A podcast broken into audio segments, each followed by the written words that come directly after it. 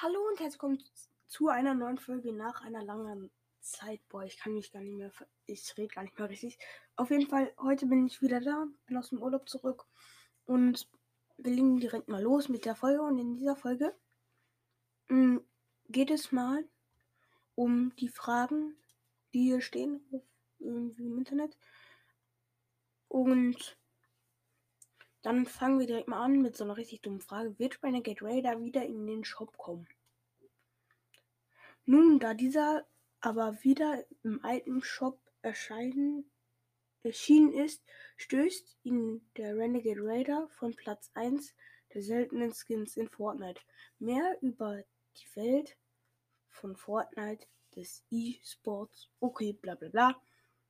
Ähm, welche Skins gibt's in, gibt es in Fortnite? Ach du Scheiße. Das lese ich jetzt nicht vor. Äh, wie kriegt man in Fortnite OG-Skins?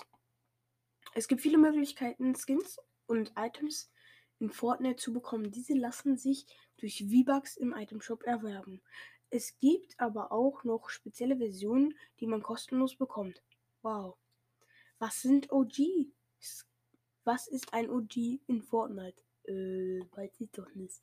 Ähm, wir beginnen mit dem jüngsten Skin und arbeiten dann den ältesten vorher seltensten Skin. Okay, wollte ich nicht wissen. So, jetzt kommt. Das sind. Äh, welche Skins sind OG? Das sind dann die echten OG-Skins, die schon seit langer Zeit nicht mehr im Shop waren. Auf Platz 6 haben wir Hyperion, 5 Special Force, 4 Heavy Hackivet oder Hessivet, ich weiß es gar nicht. 3 äh, Roach Agent, 2 Codename E.L.F.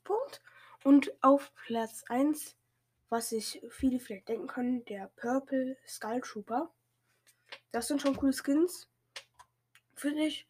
Und ja, gibt's eine Liste? Ja.